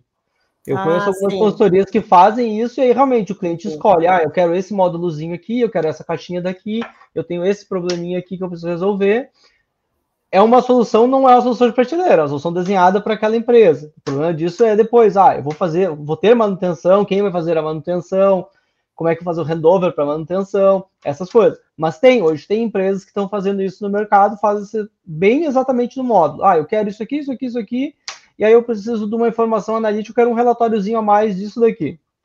Pronto, eu não preciso comprar um produto de prateleira que vai ter 100 mil funcionalidades que eu não vou usar. É, aí teria Mas, que fora, né? É customizado. É, Sim, é exato, não é um produto, não é um produto homologado, é uma solução customizada. Então esse approach tem, eu já vi, eu conheço uma empresa alemã, inclusive, que faz isso. sem nenhuma propaganda, eu conheço uma empresa alemã que faz isso. Isso, né? Que isso. É, mas, não, mas esse é, funciona bem. É um modelo interessante, eu acho, sinceramente. É, por exemplo, eu, eu tenho clientes que eram atendidos no ECC e usavam os relatórios da SAP. Então, a empresa que conseguia trabalhar com aqueles livros fiscais, com J1BFD, J1BPIS e J1BCD, ele não precisa de uma solução fiscal super evoluída no S4HANA, é. porque se ele trabalhar com aquilo lá, eu entrego um pouco melhor, que de fato é bem melhor até a solução, Sim. já usando a base de dados do CTE, não, então eu já consigo entregar muito melhor para ele com é esforço verdade. pequeno. Isso é verdade. Concordo plenamente com você e, e o cliente também tendo uma solução mais personalizada. A questão até da manutenção fica mais tranquila, né? Também de, de você combinar isso, né? Ter só que combinar para não furar os prazos. Mas funciona muito bem. Eu, eu também sou muito fã dessa, desse, desse, desse processo, né? Tanto é que uma coisa, uma curiosidade, né? Eu nunca trabalhei com nenhum software fiscal. Não publicamente, sempre só ajudando por fora, mas não, uhum. não publicamente trabalhei com uh, em nenhum parceiro SAP com soluções fiscais. Ah, eu só mas trabalhei com interface de fiscal. Eu, também nunca implementei a parte fiscal, mas a interface eu já fiz várias vezes. É. Pelo menos para para extrair dados, na época que era Sim, mais comum extração de dados. É verdade. Isso é interessante, assim. Mas, assim, é, só para pessoal que está aqui, né, que for da, da área fiscal, TDF é uma solução, é uma solução específica para o Brasil, tá? E é uma plataforma aberta, então ele está ligado tanto ao TDF quanto ao S4HANA, quanto sistemas ligados, né? É, tem uma abordagem da SAP que liga até com Excel, né? XML. Uh, e o DRC é o antigo ACR, tá? E essa solução está dentro, embedded dentro do S4HANA. Tá? Então, já é uma baita diferença só a gente falar nessa questão de landscape, né? Então, se eu tenho um cliente e que esse cliente tem N bases de dados, né? E não é só S4HANA, hoje é, a gente tem que pensar, né? Qual seria o melhor approach para ele em relação a, a qual solução seguir. Então, cada uma delas tem as suas vantagens e desvantagens em relação de adoção. Não tem as mesmas transações, embora. E também a, a forma de uso é, é, um pouco diferente. Ninguém perguntou nada, né? Vocês, só, vocês estão bem calminho aí, né? É, então, eu fiz uma enquete, sabe, Renan, no Instagram e, e, e, algumas pessoas, Maria, né, botou que era igual a solução TDF. E eu acho que o pessoal acredita nisso. Acredita, e a SAP também acredita. Eu acho até assim, defendendo, né? Porque a, gente não, a gente trabalha para a SAP, né? Tem que, tem que entender. Eu acho que quando a SAP fala nesse ponto, ela quer falar. Eu, eu acho, né? Posso afirmar, que ela está querendo dizer em relação aos gaps da, da solução do DRC para o Brasil, ele continua trabalhando com tabelas Shadows e praticamente a gente tem a mesma base, né? O que eu posso dizer que é igual, cuspido escarrado, é o, é o SIAP, né? Até as coisas que tinha para melhorar não melhoraram, tá igual mas a questão de interface, configuração, forma de você consultar as, a, as, as informações no banco é diferente. As possibilidades que a gente tem é diferente, tá? Então, por favor, é, cuidem, né, na hora de falar de uma solução para outra e de se serem especialista de uma solução que daqui a pouco vocês não conhecem, tá? Uh, outra coisa, vou falar de uma coisa um pouco mais polêmica é, chama atenção do público, né? Às vezes o pessoal, eu acho muito legal essa questão da gente é, empoderar os colegas, né? Pô, parabéns, Renan, tu né, fez uma apresentação, né, fantástica lá no evento, pô, que legal, né? Parabéns, e você postar uma foto disso, acho que também é legal. E, e, e o pessoal vai na onda de postar cursos que fizeram, né? Acho que é uma forma de, de, de, de, de querer que o pessoal valorize aquilo que está se fazendo, é legal, a gente gosta de ser valorizado, a gente gosta de ser notado, isso é, é fato. Só que o curso, por exemplo, nem tem. Na verdade, lá no Learning Hub, a gente tem um treinamento de ACR ainda, nem tem de, DRC, né? Na verdade, lá só tem uma trilha. E a trilha ela, ela te remete aos help da SAP. Não é ruim, é bom. Né? Você vai lá, o help da SAP está muito bom para essas soluções, inclusive, mas ela não desvenda alguns casos mais específicos, né? Principalmente no Brasil. Então, você fazer um curso de ACR, ele não te ensina, ele te ensina o quê? O básico que, que é o ACR, qual era o objetivo, e, e, fala um pouco de como você construiu os seus próprios relatórios. Então, ela fala um pouquinho da, da parte de extensão de, de, de informações, como você cria, né? Você pode reaproveitar alguns modelos de relatório que ela fornece, criar os logs de erro, né, e outros detalhes. Só que isso não te prepara para você fazer esse treinamento, você colocar que você é certificado, porque fazer curso não te dá certificação, tá? Cuidado. E, e, daqui a pouco se aventurar a fazer um projeto de qual você não tem a mínima ideia. Às vezes a gente se coloca em armadilha sem querer, porque o mercado SAP, embora ele pareça muito grande, ele é desse tamanho, né?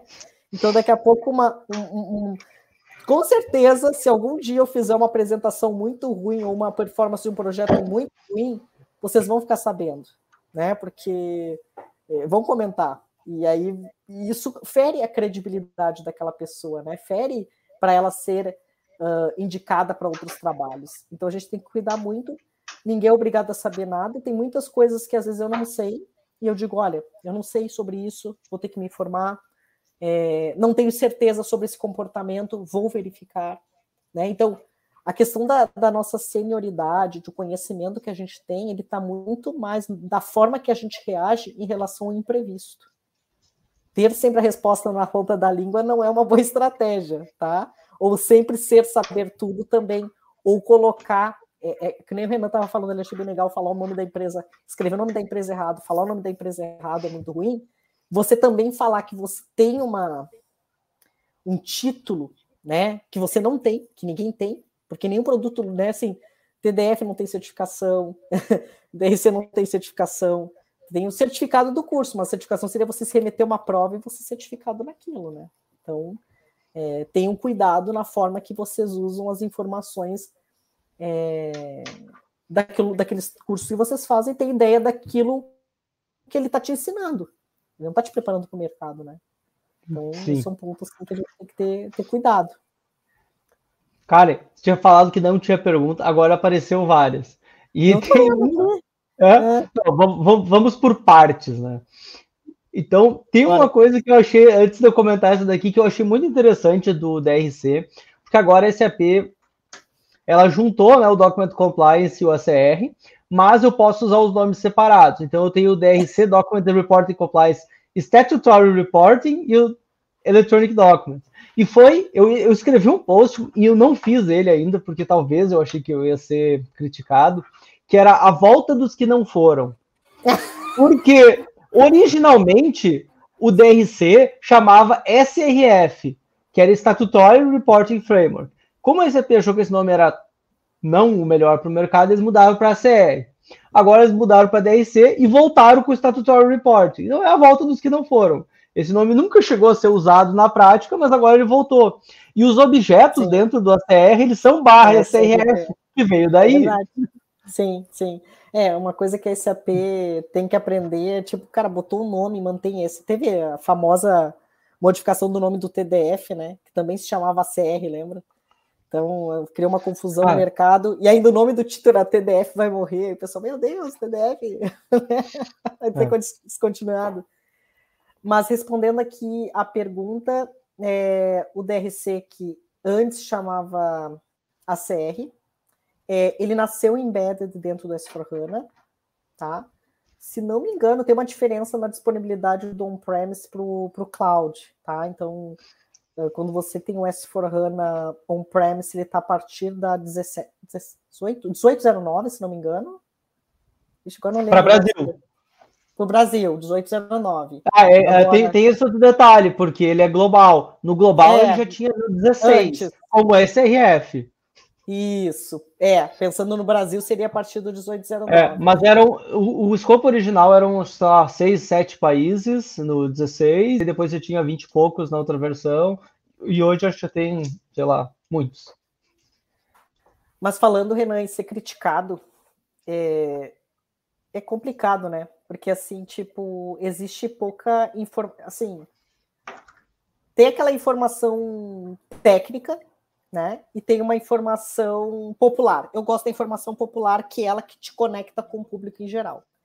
Só que quando a gente faz a nossa, a no, nossas postagens populares, muitas vezes a gente é criticado pelo próprio time que deveria estar nos apoiando, né? Então esse é um, é um ponto assim que.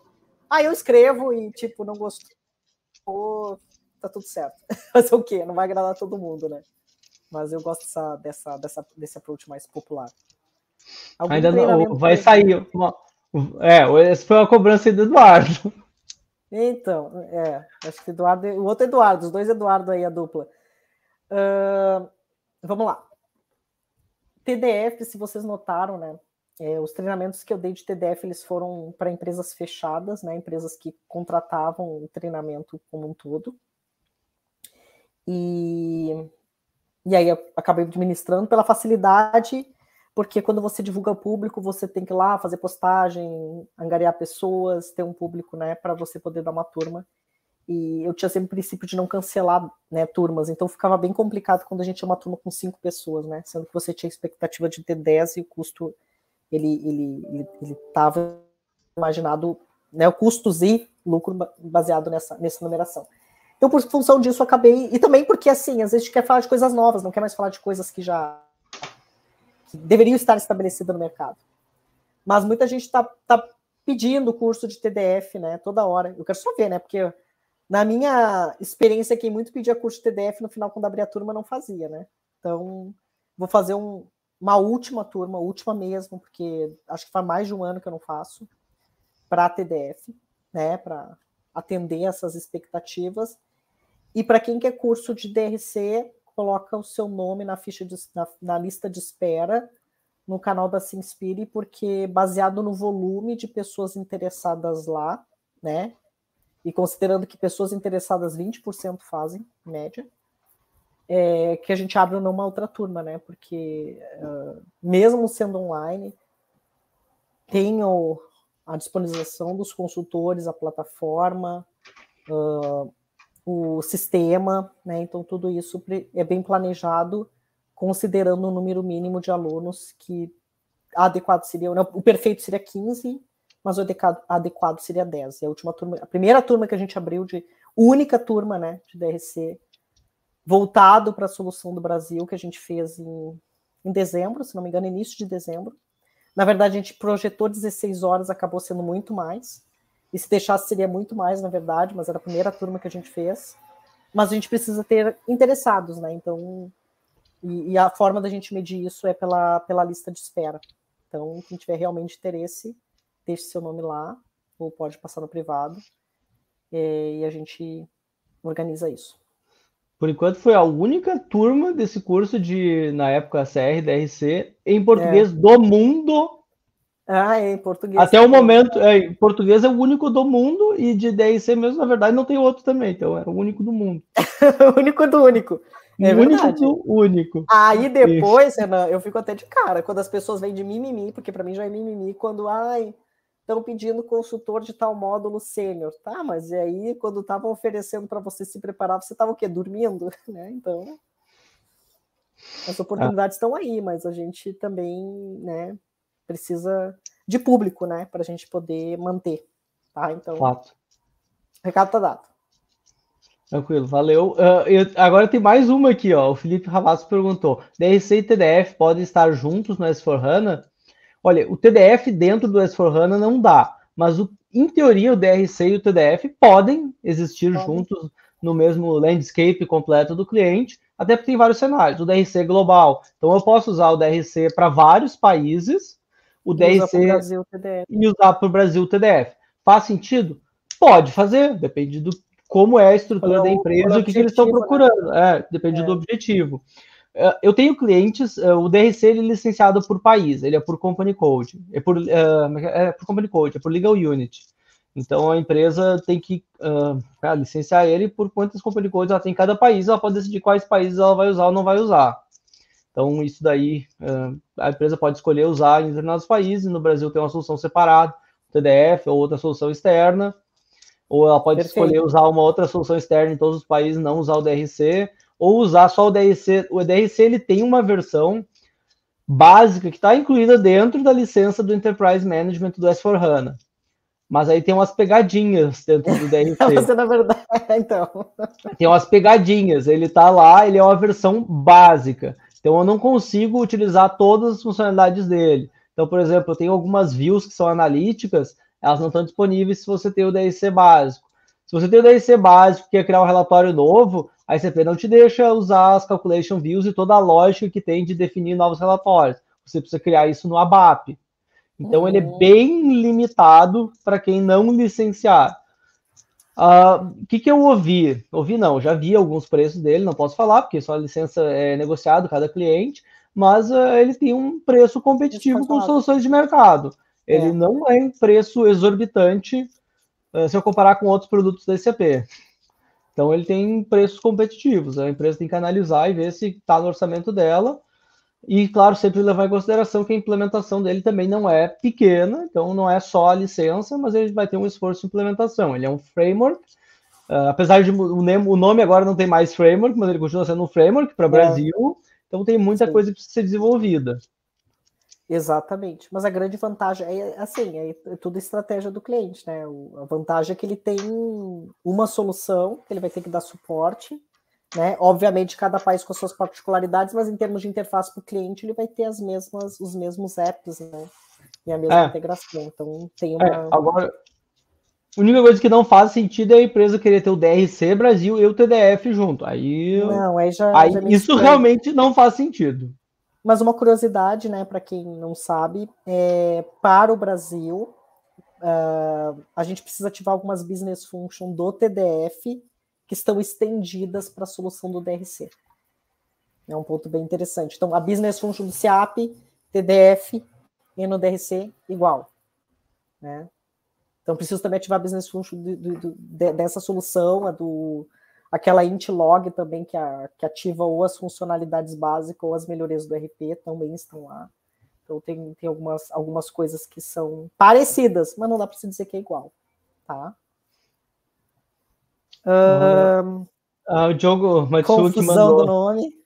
Ah, isso aqui eu já tive que explicar para 50 clientes. Sim, e vamos continuar uh, explicando, gente, é muito legal. Vamos continuar explicando até a morte isso daqui, porque agora tem cliente que me disse, ah, legal, mas então agora tá tudo junto, é uma coisa só. Eu, não, eu tenho o e-document cockpit para os e-documents e eu tenho os Fiori apps do DRC. Então são, são coisas separadas tecnicamente. Eu tenho um monitor que mostra um overview de tudo, eu tenho mas ele mostra um overview das coisas. Eu tenho que executar Exato. ações e coisas separadas. Então, essa confusão, ah, olha, quem é consultor dessa área vai ter que explicar né? todas as vezes. Eu tenho é, evitado usar o nome Document Compliance, tenho evitado usar o nome ACR, tem que ser DRC. É. E só se você começa a me perguntar as diferenças, que aí eu vou explicar, porque é melhor pular essa conversa, se possível. Uhum. Olha, o Ambrico tem uma pergunta diferente aqui, ó. Ele é da área de contabilidade e quer saber o caminho para uh, se capacitar em SAP. Bom, uh, bom que você tenha alguma afinidade, né, de conhecimento, né, porque o que eu digo que você tem conhecimento, que tem muito, antigamente tinha muito advogado que queria virar consultor SAP, então era difícil a gente fazer um match, né, do conhecimento do advogado com algum módulo mas você trabalhando na contabilidade, na área fiscal, tem uma oportunidade de você trabalhar com esses softwares fiscais novos, né? Você pode também, assim, para ser um diferencial, né? E ser um consultor completo, conhecer de localização, mas antes tem que avaliar o seu conhecimento de navegação em SAP, né? Porque eh, para a gente se especializar em qualquer tecnologia, né, num módulo específico, a gente precisa ter algum conhecimento básico dela, né, que seria o alicerce. Imagina você lá cair de paraquedas num, num curso, é, talvez você tenha um pouquinho de dificuldade, né? Então a gente tem alguns casos de um colega até que fez curso de, na época CR, né, Renan, com a gente, que ele conseguiu uma vaga, ele era key user, mas aí ele era key user de SAP, e ele acabou fazendo o treinamento, não foi só esse, gente. Por isso que eu tô dizendo, não existe fórmula, sabe? Ele fez localização MM, ele fez localização SD, ele fez o, curso de, de, na época CR, que seria o, DRC agora, e ele, em seguida, é, conseguiu uma, uma, uma, vaga na área, na área como consultor SAP no módulo de MM, né, que é o módulo que ele, que ele se, se posicionou. E aí ele tem esses conhecimentos a mais, porque a localização não vai embora, o conhecimento é necessário com o consultor de MM, assim que se ele conhecer, aparecer um projeto de DRC, ele tem possibilidade de implementar, tá? Então, é, é primeiro, né, eu buscaria ou uh, algum curso básico da, da, da, solução. É muito bom e ajuda muito, fez muita diferença na minha, na minha vida profissional, é ter uh, pessoas referências, né? Quais são as referências que você está seguindo. Só cuida com os. Como é que a gente chama? Com aquela chamada de curso grátis, sabe? Em, Faça... em booster. Como é que é? Tem, tem que cuidar o em booster.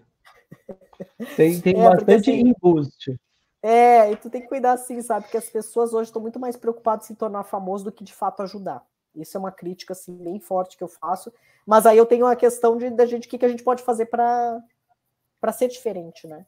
Só que é, é, difícil concorrer com alguém oferecendo a isca. Ó, oh, eu tenho curso grátis aqui, ó, vem fazer comigo, eu vou te ensinar a ser um consultor especializado em tal módulo, mas no final não entrega nada. E isso é injusto para pessoas como você que está iniciando na área que não tem condições de avaliar se aquele curso grátis te entrega aquilo que você precisa, né? E aí a gente acaba aprendendo coisas erradas, enfim.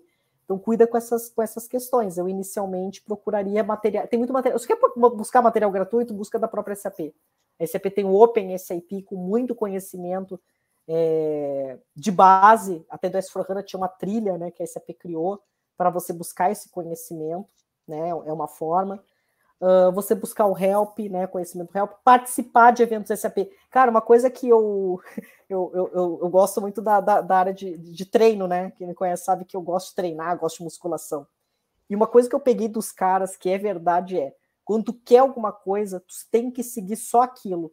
Entendeu? Assim, ó, eu quero ser consultor SAP, cara. Tu tem que estar tá seguindo no Instagram, no LinkedIn, onde for, só coisa de SAP. Tu só tem que estar tá vendo isso, ouvindo isso sabe? Participar de eventos da SAP que, que estão disponíveis hoje para a gente estar tá numa questão ainda de não ter voltado para o presencial, tem muitas coisas online que a gente tem que estar tá ouvindo. Cara, não estou entendendo, mas uma hora vai fazendo sentido para você e você começa a entrar, uh, entrar nos termos falados dessa área, você vai conhecer as pessoas, você vai saber quem é o quem é o presidente da SAP Brasil, quem é o presidente do Latinoamérica, que são mulheres, inclusive quem são essas pessoas, quem estão né, vinculadas nesse meio, nessa área, quem faz apresentações né, no mercado oficial da SAP. Então, é uma forma de começar, mas, cara, não começa amanhã, começa tipo agora, entendeu? Mas começa a respirar esse ambiente. Eu acho que faz muita diferença. Muito importante. E ainda falo, o S4HANA Cloud ele tem uma versão demo que você consegue se cadastrar lá e acessar o S4HANA Cloud, o produto sei lá, flagship da SAP, principal produto da SAP. A versão cloud tem um demo que está disponível, acho que é 14 dias. Então você entra lá, dá para ver como é o S4HANA Cloud. Então é uma coisa interessante. Tem, tem, tem métodos, tem meios aí de aprender. Eu tenho uma pergunta aqui do Alencar. Essa daqui eu também gostei, que ele ai, falou: ai, assim, ai. muita dificuldade de acessar a CDS Views. Estou usando a DB03, fazendo selects na tabela. E aí ele pergunta ah, como é que acessa CDS Views. Então ele está realmente usando o ACR ou o DRC agora, né, o nome correto. Então tem DB03, DB02 ou tem que é, ter o XDA instalado on-premise e tem que usar o WebDE. É. A, o jeito decente é com XSA e com WebDE, porque a DB03 e dá, é muito difícil. Dá. Cara, eu tive que é fazer todo, eu tive que fazer toda uma, uma demo nesse cliente usando a DB02. Consegui, mas assim, só tem resultado, né? De, de, de query. Tu não tem assim, tipo, é, olhar o filtro de uma tabela, interpretar os dados. Isso tu vai conseguir mesmo. Olhar qual nodo que eu tenho que tá vindo problema. Exatamente. Então, assim, tu vai ter query, mas tu vai ter query aleatória. E tipo assim, qual que eu tenho que consumir, qual que eu tenho que olhar. Então, não, eu não vejo outra forma de você fazer no projeto, a não ser que, claro, você consiga, conhece um pouco da estrutura, mas você ainda vai ter dificuldade. É, tem que ter o XSA instalado e o WebDE. Tem outro jeito. Amigo, você tá. Eu sei que você está sofrendo, tá? Eu já passei por isso, mas por uma questão de morosidade da empresa de viabilizar esse, esses acessos. Ah, eu já perguntei para a SAP várias vezes, ainda nunca ouvi uma resposta oficial sobre isso, porque essa tecnologia aí da Calculation View com o XSA e o WebDE não é uma coisa super popular no mercado de TI, de SAP mesmo, e não é, sei lá, estado da arte da tecnologia. Então, um, é. se um dia a gente tivesse CDS Views do lado do, do DRC Brasil, seria um, uma evolução. É, mas, verdade. Mas, mas até lá. É, até lá. Só se alguém obrigar. o Alencar comentou: a Vila Orçamento Contábil tem 500 milhões de registros com Company Code de todos os países. Ah, mas é isso aí é um problema que essa Vil ela é meio ruim de usar mesmo, porque a consulta padrão dela vai fazer um select imenso. Tem que trazer tudo. tudo. Ela não tem nenhum filtro, ela não tem, tem nenhum parâmetro. Então, se você é. fizer a consulta, só rodar ela, traz e, tudo de todos é. os lugares. Tem que botar o. É capaz de roubar o banco. E... É. é, tem que ter cuidado. Tem que fazer o where lá e, e tratar os dados.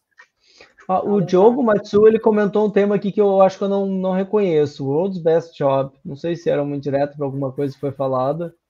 Ah, também não sei. Ah, os cursos grátis, Renan tá rindo. É. Os cursos grátis. Nada contra que oferece. Eu acho que às vezes as pessoas podem ter um propósito, mas é, é, é que eu acho injusto. Imagina só, tu não tem base nenhuma. Tô lá que nem um rapaz ali que me falou que ele é consultor é, fiscal, da área contábil fiscal.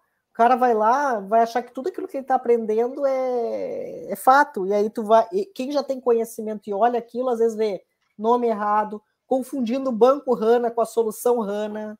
Cara, tem tantas atrocidades, né, que tu vê naquele negócio que, puxa, é injusto, né, para quem não, não tem base alguma. É. Então, infelizmente, a gente tem que ter muito cuidado, assim como que a gente tem que ter cuidado com é, outras informações, né, não só tecnologia.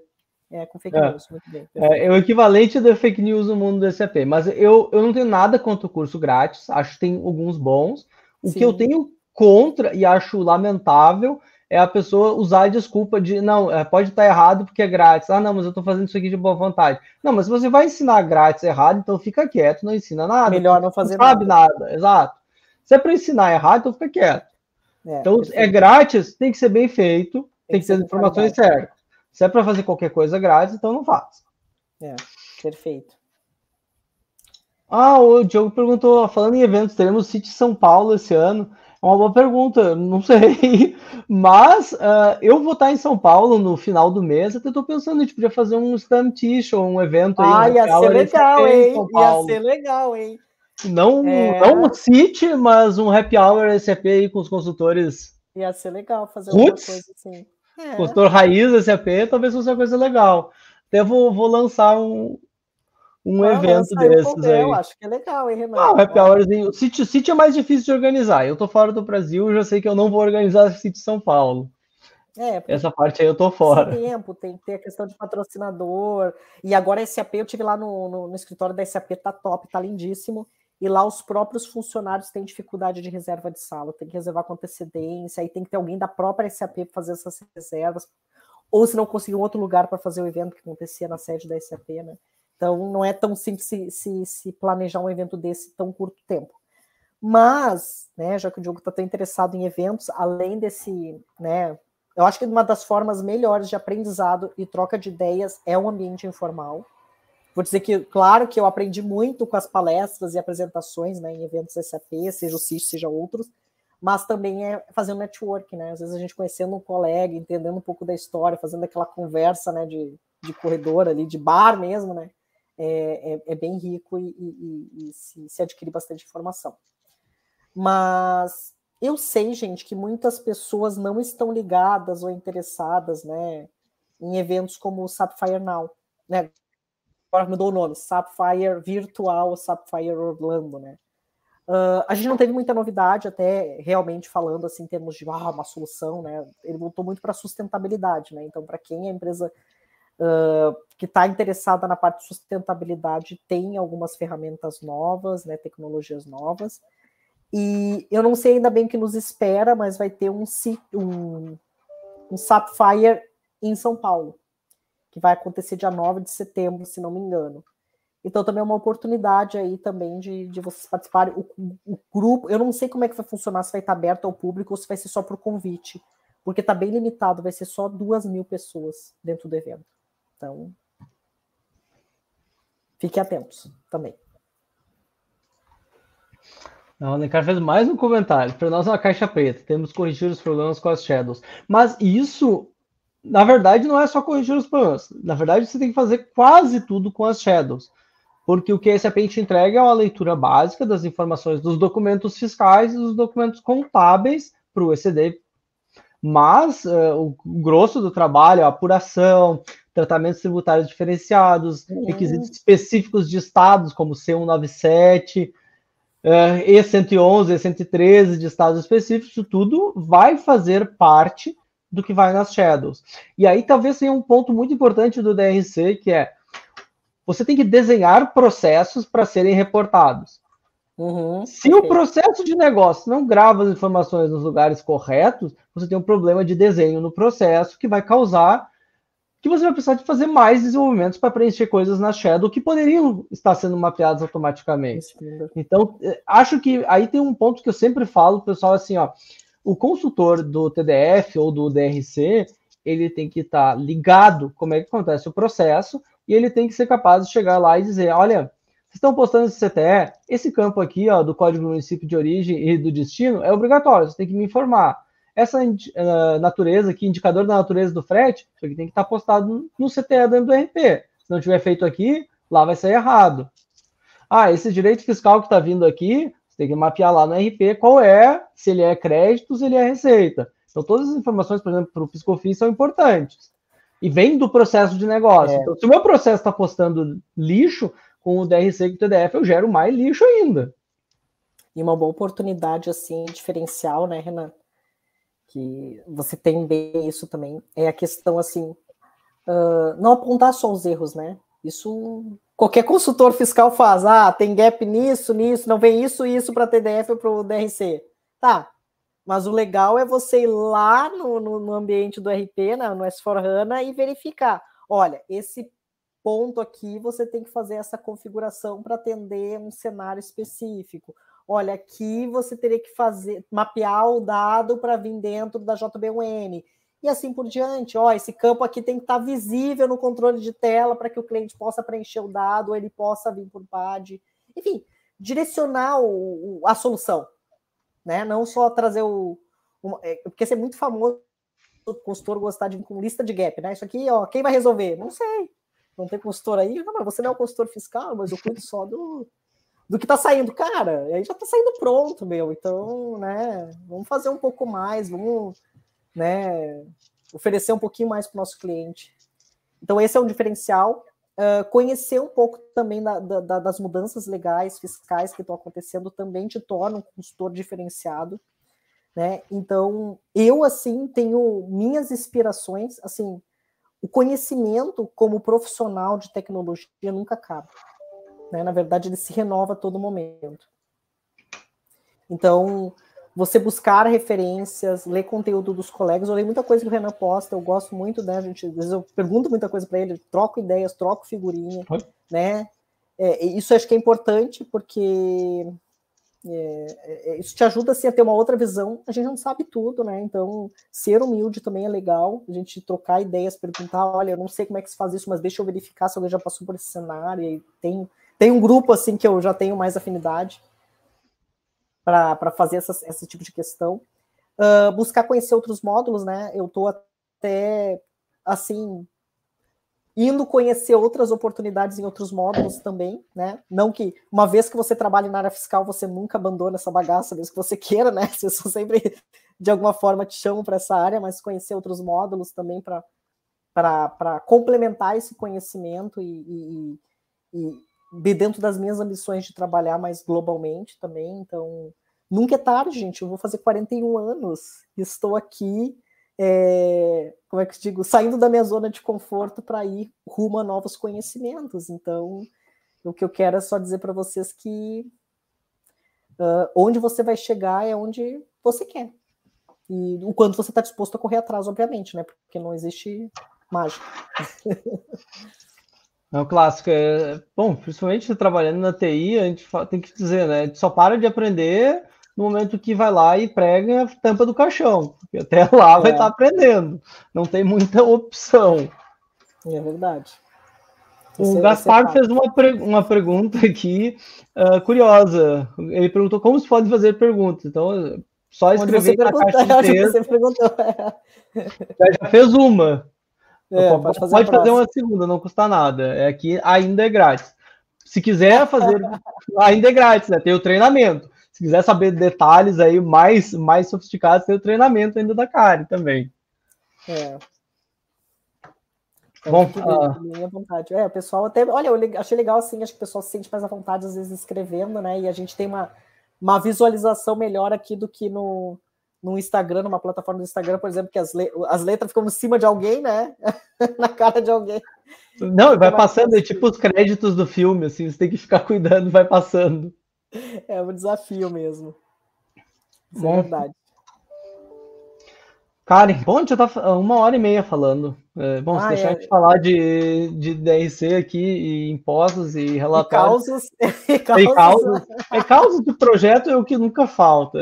Cada projeto é. que a gente faz, a gente tira uns 10 novos. O problema é que tem uns que a gente não pode contar, porque senão a gente revela qual é o santo. Ah, isso é verdade. A gente, pode, a gente pode falar o um milagre, mas o santo tem que ficar de fora. Isso é então, alguns desses aí contariam qual é o santo, a gente tem que evitar. Então, Karen, bom, a gente já está indo mais ou menos para o final.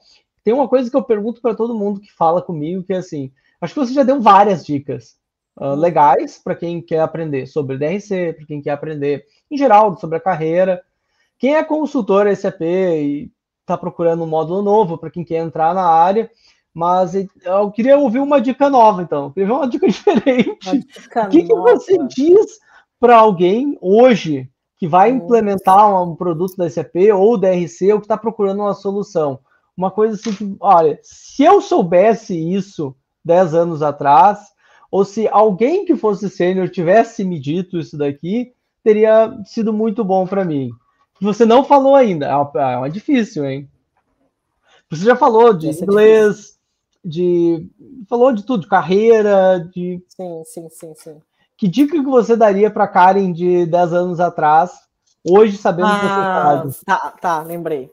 Ah, o Renan, vou ter que confessar que algumas vezes eu tive a oportunidade de ter participado mais efetivamente de algumas ações, né, de eventos, e, e por não saber o valor que aquilo tinha, ou o que eu poderia extrair daquilo ali, eu basicamente estava é, presente, mas não estava, não estava né, é, aproveitando e, e, e, tirando alguma, alguma, alguma informação proveitosa daquilo. Às vezes, sem querer, com a nossa cabeça um pouco limitada em relação, ah, eu sou da área fiscal, então só quero ouvir coisas do Brasil, ou eu só eu trabalho com módulo X específico, eu só quero ouvir daquele módulo, fecha a nossa cabeça para outras oportunidades que, de certa forma, estão vinculadas ao nosso negócio e que a gente poderia estar tá ouvindo até de primeira mão. É, por exemplo, quando a gente está num SAP TechEd, quando a gente está no, no Sapphire, eu tive naquele evento várias vezes. Né? Do primeiro que eu fui em 2014 e eu não sabia nem que eu ia, não sabia o que fazer no evento.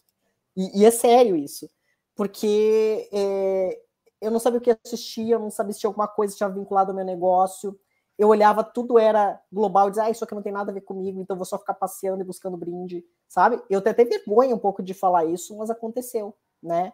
E eu poderia, desde a primeira vez, ter assuntos interessantes para contar e para falar, e para, de alguma forma, direto ou indiretamente, vincular ao meu negócio. Porque a gente trabalha com uma solução que ela é integrada, né? Então não é só falar de fiscal que nos importa.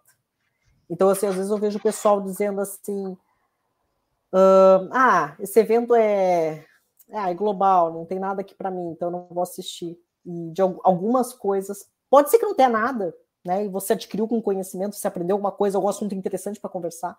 Imagina se sentar um cara que não é da área fiscal e tu não vai ter assunto com ele, porque tu só sabe falar de fiscal, né? Então, isso é uma coisa que eu demorou para cair a ficha, tá? É tempo hoje é, eu tenho muito mais valor a ele, muito mais respeito meu tempo, porque quando a gente vai ficando velho, a gente vai entendendo, poxa, é um tempo que não volta mais, né? Então aproveite ele da melhor forma para. Se você está num lugar, esteja naquele lugar de corpo presente e extraindo informações que vão fazer sentido para você. Poderia ter sido diferente, né? Mas não foi. Fazer o quê? Eu demorei um pouco, né? Então, esse eu acho que é, o, é um recado assim que eu, que eu queria deixar aqui para todo mundo. Não, é importante, é, de fato, é uma coisa sempre que a gente tem que considerar. Uh, tenho mais umas coisinhas aqui antes de encerrar. Gostei de uma aqui do Alencar, porque eu vou, vou comentar uma coisa aqui. Uhum. Então, o conceito da SAP, por exemplo, é usar Shadow. No caso, ah, eu não tenho informação, a view standard não faz o que eu quero, seria Shadow. Mas existem outros caminhos dentro do meu projeto, eu posso analisar. Porque a view que a SAP entrega, ela é copiável, eu posso criar uma view Z e substituir ela com uma lógica customizada. Eu vou ter que Sim. carregar essa customização para o resto da vida nas versões novas? Vou. Mas o que uhum. faz sentido? Eu preencher 10 milhões de entradas numa Shadow ou eu fazer esse desenvolvimento e mudar esse caso aqui? É uma coisa que tem que avaliar no projeto. Se é a regra ou se é a exceção. Se é a ah, exceção, ah, pode ser que talvez a Shadow atenda. Agora, se é a regra, hum, talvez fazer um desenvolvimento não seja a pior coisa, mas é algo que eu vou ter que levar como manutenção para a vida. Então é uma coisa para considerar. Mas quem é que é tem que considerar isso? Aí, aí tem que levar junto negócio e consultoria para pensar junto. O que, que é, importante aqui? O que, que é a melhor alternativa? Ah, ó, o Gaspar, o Gaspar também mandou a pergunta dele. Para ti, cara. Olha, ele ah, quer... uma demo, apresentação de TDF no Brasil. Nós terminamos o Master SAF, acho que seria interessante esse ponto. Não, legal, conecta aí com, comigo no, no LinkedIn, você tá pelo LinkedIn, né, até mais fácil, manda uma mensagem lá para a gente conversar sem problemas. A gente entender exatamente o que você precisa. Ok. Uh, e ó, tem um último comentário do Anderson, que é só comentário, isso não é pergunta. Mostrando as oportunidades. Tia, tia Karen, olha aí, tá vendo que o pessoal me deixa ficar me sentindo velha. Oh, eles falou que vai fazer 41, eles já botaram até o tia na frente. Tá vendo Ai, só? Não dá pra dar liberdade pra esse povo. Não, tudo não bem. Dá. Eu já. Eu acho que eu só vou. Eu vou começar a sentir mais o peso da idade quando fizer meio século. Aí talvez eu acho que eu vou sentir um pouco mais, que já foi metade, né? É, é quando eu chegar nos 30, eu vou me preocupar. Ah, tá. Uh, Karen, uh, não, é, eu acho que. Eu queria te agradecer de novo, te agradeci no começo, mas acho que foi uma hora e quarenta muito esclarecedora. Você trouxe vários pontos importantes. Trouxe a dica fatal aí que você daria para Karen de 10 anos atrás. E, bom, você não pode mudar o seu passado, mas tem gente aqui que vai ver e é a pessoa que Espero vai mudar para frente. Vai, vai escutar isso para frente. Então, queria te agradecer muito pela conversa. É sempre um prazer conversar contigo, principalmente por trazer vários temas interessantes e estar tá inserido no nosso contexto aí de SAP do Brasil. Então, obrigado por tudo. E se quiser deixar suas considerações finais aí, sinta-se à vontade. Agradecer a oportunidade aí, fazia tempo que eu não estava numa, numa live, né? E é gostoso esse bate-papo, assim, da gente conversar, trocar ideias, é, de responder perguntas, né? De interagir. Eu acho que dentro desse, desse, desse. Você está na Alemanha, né? Eu estou no Brasil, tem pessoas que podem estar em qualquer outro lugar e a gente pode se conectar, trocar informações, trocar ideias. Eu acho que isso é, é uma coisa fenomenal te parabenizar pelo canal, pelas iniciativas, tem muito assunto interessante, né? E de grande valia, então quem não assistiu, acho que recomendo assistir também. E vamos falando mais, então. Tá bom? Tá certo, então. Obrigado. Eu tenho meu último recado aqui. Se inscreva no treinamento CDF da Karen. É a última chance. Quem não participar agora, não participou, não vai, não vai ter mais. Vai é, ter. Exatamente. Vai ter que ver se a gente vai manter a, só uma plataforma de repente online, não sei ainda. Mas de, de ao vivo vai ser a última mesmo. É. Quer saber qual, como é que você desenvolve uma View Z para o K200? Treinamento da Kari. É o posto de piranga do TDF. então, obrigado, pessoal. Obrigado, Karen. Boa noite. Valeu. Boa noite. tchau, tchau. tchau gente.